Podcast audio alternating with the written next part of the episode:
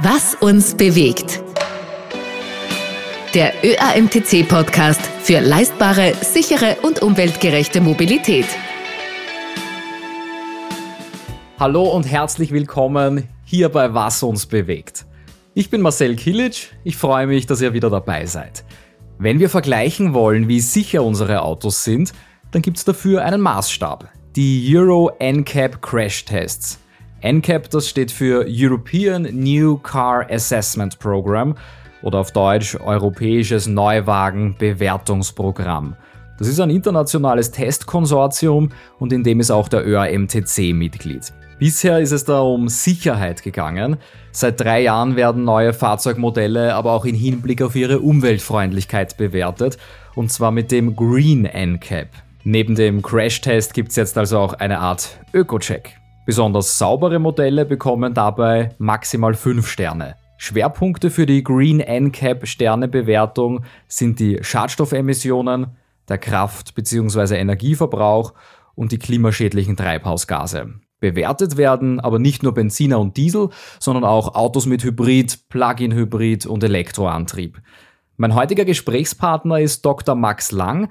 Er ist Fahrzeug- und Umweltexperte beim ÖAMTC.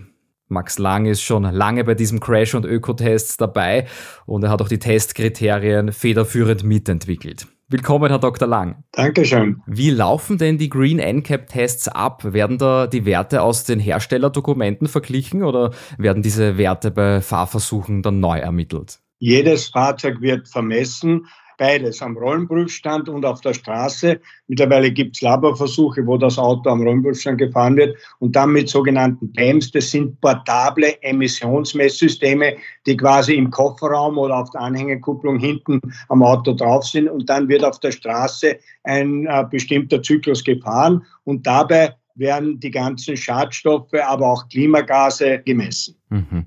Wir haben in der fünften Folge von diesem Podcast über eine Lebenszyklusanalyse gesprochen. Dabei werden die tatsächlichen Umweltauswirkungen der Fahrzeuge verglichen. Dabei spielen wirklich alle Ressourcen eine Rolle, die, die bei der Produktion anfallen, aber auch die vom Abbau der Rohstoffe, die dann nötig sind und auch die Umweltauswirkungen über die gesamte Lebensdauer, letztendlich auch beim Recycling.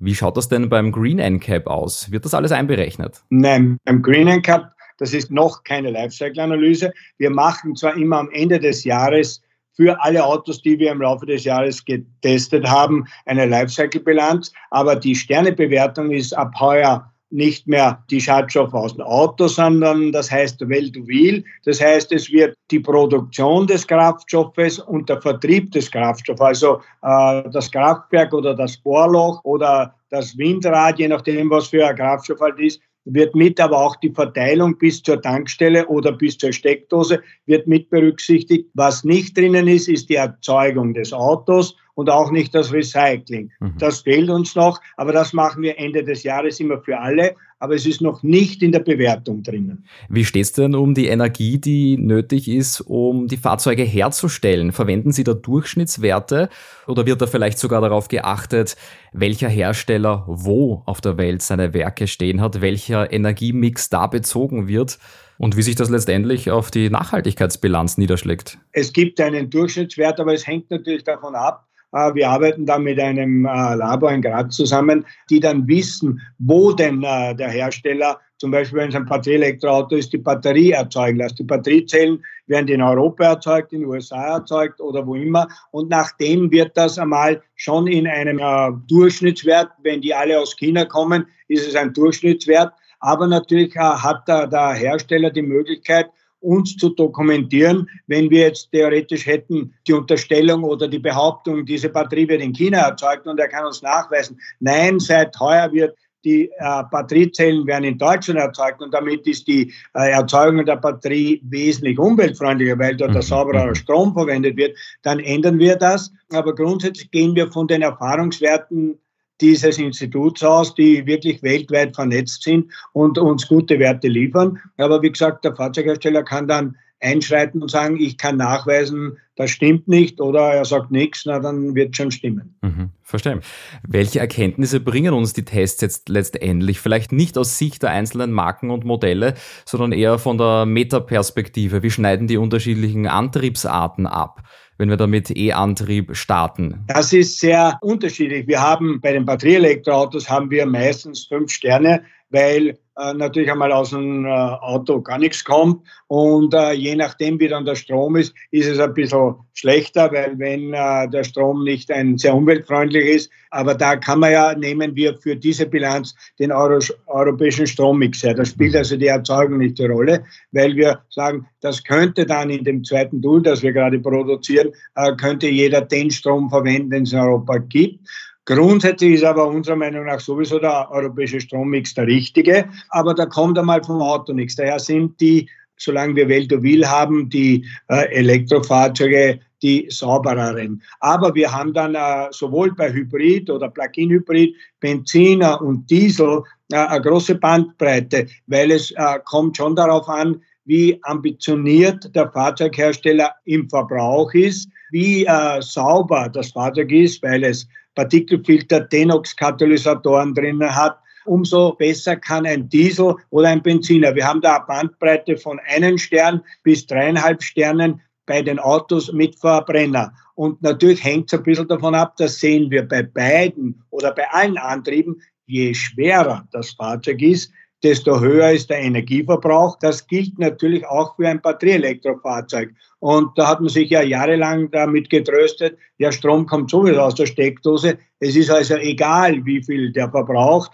Ja, ob ich jetzt äh, 60, 70, 80 Kilowattstunden Batterie oder eine halb so starke und ob ich jetzt fahre, wie man es halt da üblicherweise von sportlichen Fahrweisen gewohnt ist.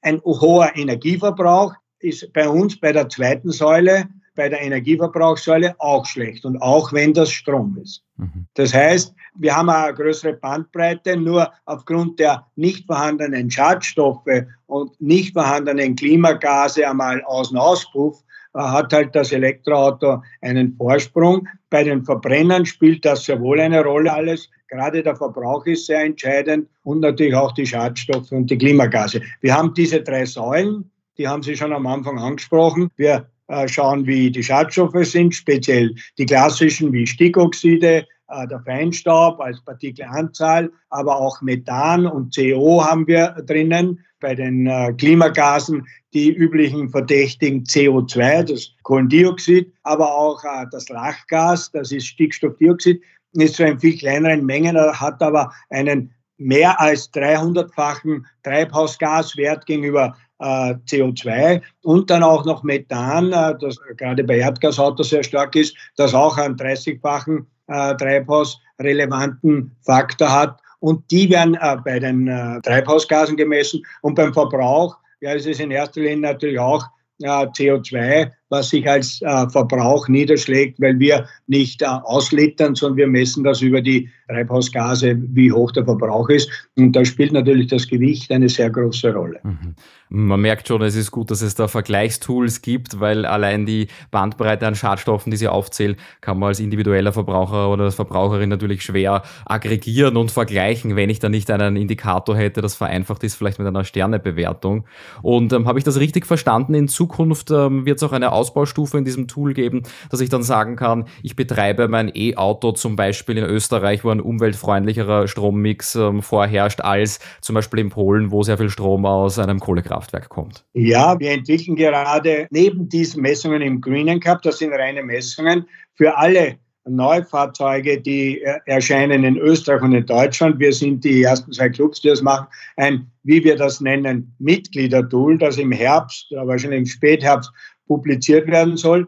Das basiert dann zwar nicht auf Messwerten, weil wir können nicht äh, hunderte Autos, die neu am Markt kommen, mhm äh, messen. Aus dem äh, sind jetzt kommen ungefähr 20.000 existierende Autos rein. Von denen haben wir aus den äh, Typgenehmigungspapieren die wichtigen Werte wie Verbrauch, wie Gewicht, Batteriegewicht. Und da wird über die gesamte Lifecycle-Bilanz, also das ist nicht nur Well to Wheel, sondern da wird wirklich auch das Auto, äh, die Autoerzeugung inklusive der Batterie beim Elektroauto und das Recycling berücksichtigt. Und da kann dann das Mitglied übers Internet einsteigen in dieses Tool, kann sagen, okay, wie, mich interessieren diese drei Autos, weil eines von den dreien will ich kaufen und mir ist es wichtig, dass es umweltfreundlich ist und ich schaue, wie die Lifecycle-Bilanz bei diesen drei Autos ist mhm. und äh, das Auto, das die beste Lifecycle-Bilanz hat, das kaufe ich mir dann. Mhm. Kann dann parallel noch schauen, ist da auch noch eines der drei sehr sicher und dann habe ich wirklich das Beste getan, was ich als Konsument machen mhm. Da wäre jetzt noch spannend, äh, das ÖAMTC-Magazin Autotouring führt ja immer auch eigene Verbrauchstests durch und da hat sich auch herausgestellt, dass auch bei E-Autos die Verbrauchsangaben im Prospekt nicht so ganz mit denen übereinstimmen, die wir dann auf der Straße erleben. Wird das beim Green NCAP auch berücksichtigt? Das muss ja dann irgendeine Art von Durchschnittswert wieder sein, der hinterlegt wird. Nein, äh, das äh, machen wir nicht. Wir nehmen da wirklich die Werte, die der Fahrzeughersteller angibt. Wir schauen dann zwar immer bei den getesteten Autos, wie groß ist denn da die Differenz, weil wir haben ja im Jahr vermutlich 50 Autos, die wir reell testen und natürlich von diesen 50 Autos haben wir auch die Werte aus der Typprüfung und da sehen wir dann schon und versuchen mit Korrekturwerten zu fahren. Aber grundsätzlich äh, haben wir das nicht bei so vielen, äh, sodass wir da bei den Angaben des Fahrzeugherstellers mhm. bleiben. Mhm. Es ist auf jeden Fall eine wesentlich genauere äh, Messlatte, weil das ja eine Lifecycle-Bilanz ist, wo alles Mögliche an Werten einfließt. Äh, entscheidend äh, zum Beispiel bei der, bei der Produktion ist ja das Fahrzeuggewicht. Auch da muss man aufpassen, weil wir erleben da auch immer wieder äh, nicht ganz korrekte Zahlen und vor allen Dingen das Batteriegewicht, wenn es ein Elektroauto ist, weil da machen 30, 40 Kilo dann äh, schon in der Lifecycle-Bilanz einiges an, an äh, Klimagasen aus. Gehen wir eine Antriebsart weiter, weil Sie schon sagen, Batteriegröße. Eines der beliebtesten Fahrzeuge aktuell sind ja Plug-in-Hybride, also Modelle, die einen Verbrennungs- und einen Elektromotor vereinen in einem Fahrzeug.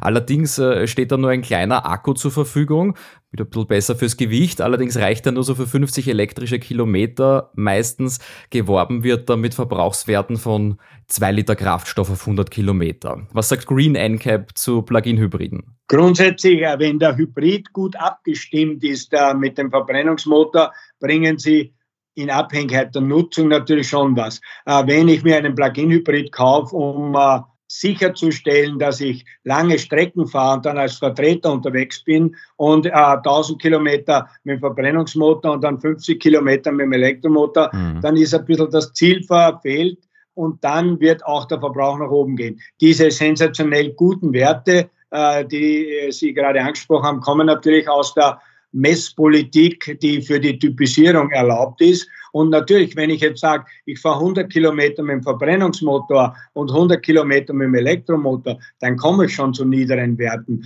Wenn ich das aber nicht tue, und meistens wird der Plug-in-Hybrid doch intensiver äh, mit Verbrennungsmotor betrieben und weniger aufgrund der geringeren Reichweite mit äh, Elektromotor, dann komme ich natürlich nicht annähernd auf diese Werte. Wir haben auch einen anderen Berechnungsschlüssel beim Plug-in-Hybrid, weil wir setzen das nicht eins zu eins, dass ich gleich weit fahre, und daher haben wir auch höhere Werte. Grundsätzlich ist der Plug-in-Hybrid schon eine Lösung, äh, wenn ich Verbrennungsmotor und äh, Elektromotor brauche, weil ich halt längere Strecken habe. Wenn ich äh, am Rande von Wien oder ein Stück weiter weg wohne, wo ich sage, ich fahre 30, 40 Kilometer mit dem Verbrennungsmotor in Wien, fahre ich die ganze Zeit elektrisch. Mhm. Ich kann womöglich im Büro anstecken, fahre wieder mit voller Batterie nach Hause und komme daher auf eine sehr hohe Elektronutzung. Dann ist der Plug-in-Hybrid äh, übers Jahr gesehen gut. Wie gesagt, es hängt beim Plug-in-Hybrid sehr viel von der Nutzung ab, aber grundsätzlich,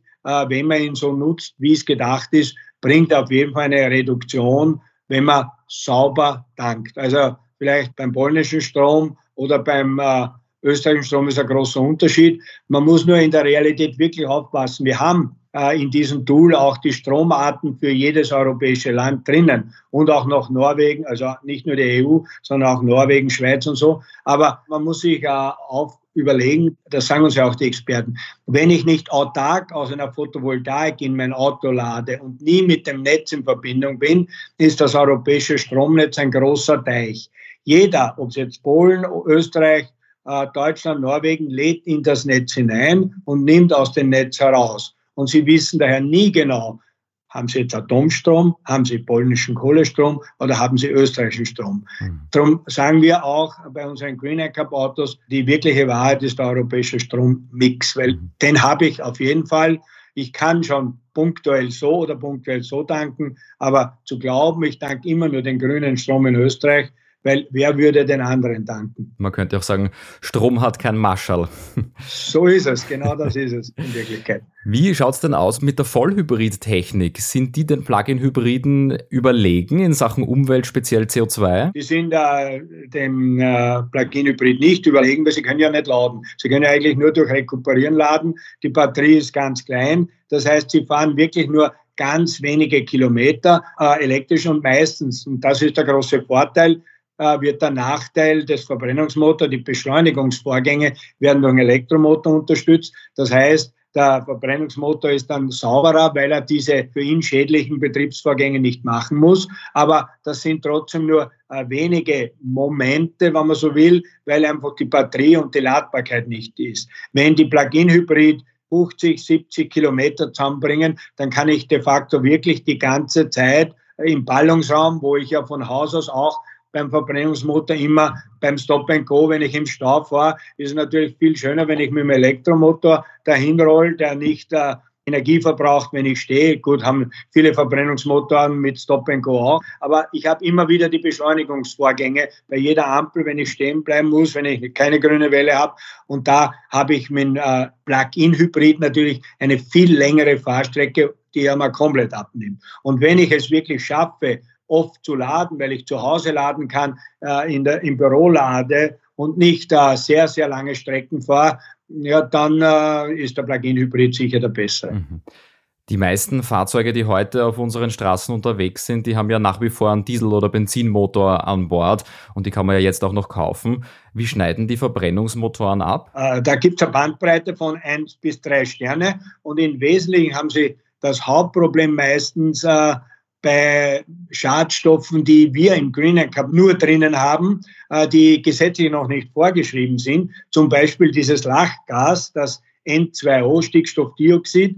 Da gibt es aus äh, Kalifornien, das Vorzeigebundesstaat der Vereinigten Staaten, äh, einen Grenzwert, den haben wir übernommen, weil die EU hat keinen. Und mit dem haben sich am Anfang die verschiedenen Dieselhersteller sehr schwer getan. Und wenn er diesen Grenzwert überschreitet, war das ein K.O.-Kriterium. Dadurch ist er gleich einmal runtergefallen in den Punkten und dann hatten sie schlechte Werte. Mittlerweile haben sie gelernt, dass es da eine Institution gibt, die auch Grenzwerte für, für Sachen drinnen hat, die es in der EU noch nicht gibt. In der EU sollen sie allerdings auch kommen. Und äh, wenn sie da gut sind, äh, der Verbrauch ist ja beim Diesel sowieso gut, wenn es nicht wirklich ein großer, schwerer, aber da hat er das gleiche Problem wie jeder, ob es ein Benziner, Diesel oder Hybrid ist. Ja, und bei den Treibhausgasen, äh, bei den Kohlendioxid sowieso. Das heißt, wir haben tendenziell, wenn Sie die Schadstoffe gut schaffen, wenn Sie einen guten Partikelfilter und äh, Stickoxidkatalysator haben, und das haben die meisten Diesel schon seit geraumer Zeit und auf, die, auf das Lachgas Wert legen, dann sind sie drei Sterne Autos. Mhm. Dann sind sie meistens besser als wie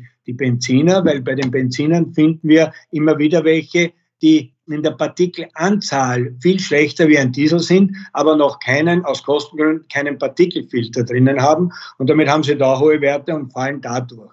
Also wir haben alles, äh, manchmal sind die äh, Benziner sehr gut, manchmal die Diesel, wobei das höchste der Gefühle, was wir bei den Verbrennern haben, war bisher dreieinhalb Sterne. Bei den Elektroautos haben wir halt tendenziell immer fünf Sterne. Und Plug-in-Hybrid schaffen wir auch schon dreieinhalb. Wir hatten schon einen mit vier Sterne, aber äh, ja, da wird halt noch gearbeitet. Da ist das Programm noch zu jung, dass sich die Autoindustrie darauf einstellen kann. Aber wir merken die Reaktion. Äh, wir merken auch, dass die ersten Fahrzeughersteller jetzt von sich aus, wie wir es im Euro NCAP haben, da machen wir die Hälfte der Auto, äh, die gegrätschten äh, Autos zahlen die Fahrzeughersteller selber. Die sagen, ich will haben, dass der Test gemacht wird. Er ist nicht bei euch im Programm, ich finanziere das alles. Und da beginnt es jetzt schon langsam. Die ersten kommen auch heuer beim Green Cup. Da haben wir natürlich ein paar Jahre Rückstand. Der Orange Cup existiert seit 25 Jahren, der Green Cup jetzt das dritte Jahr. Also es dauert immer einen gewissen Anlauf, aber wir sind zuversichtlich, wenn die Autoindustrie mehr und mehr darauf schaut, dann wird es auch die Feinheiten, die wir noch drinnen haben, berücksichtigen bei ihren Entwicklungen und dann sind sie gleich einmal um ein Stück äh, besser. Mein eigenes Auto steht äh, in dem Moment, wo wir hier sprechen, gerade in der Werkstatt beim Service. Schauen wir mal, was der Mechaniker sagt, wenn er mich anruft. Okay. Also wenn ich jetzt Verantwortung übernehmen will und sage, ich würde mir gerne mal die äh, Verbrauchswerte, die Messwerte anschauen beim Euro und beim Green NCAP. Wie kann ich denn auf dieses Tool zugreifen? Ist das für jeden frei zugänglich? Ja, es gibt vom Green NCAP gibt es natürlich eine Homepage, wo ich alle getesteten Autos drinnen finde, mit der Sternebewertung die vorjährigen auch mit Lifecycle. Aber da kann ich reinschauen. Das ist natürlich nur eine begrenzte Menge, wie wir es auch beim Orange Cup haben. Aber da finde ich die Sternebewertung, da finde ich auch die Detaillierung, die Stärken und Schwächen bei Energieverbrauch, bei den Schadstoffen und auch bei den Treibhausgasen, weil es gibt dann vielleicht auch äh, Leute, denen der Energieverbrauch sehr wichtig ist und die Schadstoffe eher wurscht äh, oder die Klimagase wichtiger sind. Das sieht man dann bei jedem Auto, das wir getestet haben, ist die Summe aus dem Ganzen die Sternebewertung, aber ich habe auch die Detailbewertung über diese drei Gruppen, wie wir schon angesprochen haben. Ja. Die Messwerte für Euro NCAP, die findet ihr auf der ÖAMTC Homepage und die Green NCAP Testergebnisse, die gibt's auf www.greenncap.com. Herr Dr. Lang, vielen Dank für Ihre einfache Erklärung für ein doch komplexes Testverfahren. Danke auch, alles Gute. Wenn ihr in diesen Tools selbst nachsehen wollt, dann haben wir die Links für euch auch in den Show Notes verpackt in der Podcast-Beschreibung. Viel Spaß beim Durchklicken und ich freue mich auf euch. Bis zum nächsten Mal bei Was uns bewegt.